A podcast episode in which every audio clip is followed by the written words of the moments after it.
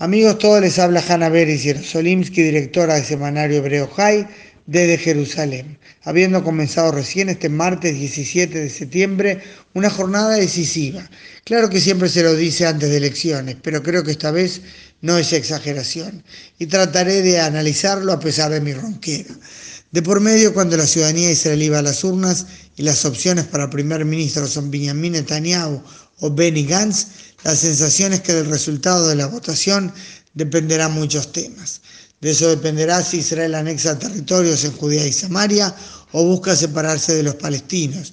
En otras palabras, si quizás conduce a Israel una política de anexión a una situación de Estado binacional o se frena ese proceso. También la relación con el sector ultraortodoxo de Israel, más que nada lo que se conoce como temas que hacen al vínculo entre la religión y el Estado, dependerá de los resultados de la elección.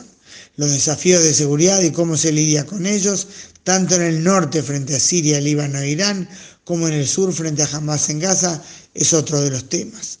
La percepción del lado de la oposición es que el resultado, o sea, del rostro del nuevo gobierno dependerá cuánto se respeta las normas del gobierno de derecho.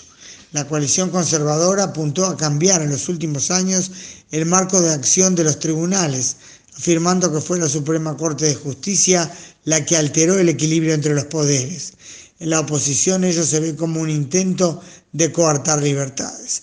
Además está decir que las visiones de ambas partes son absolutamente contradictorias. Recordemos también lo dramáticas que son estas elecciones para el primer ministro Netanyahu, hace más de 10 años consecutivos en el poder. La oposición está convencida que él quiere encabezar también el próximo gobierno simplemente para promulgar leyes que lo salven de prisión. Él asegura que lo persiguen y que las sospechas en su contra no tienen razón de ser.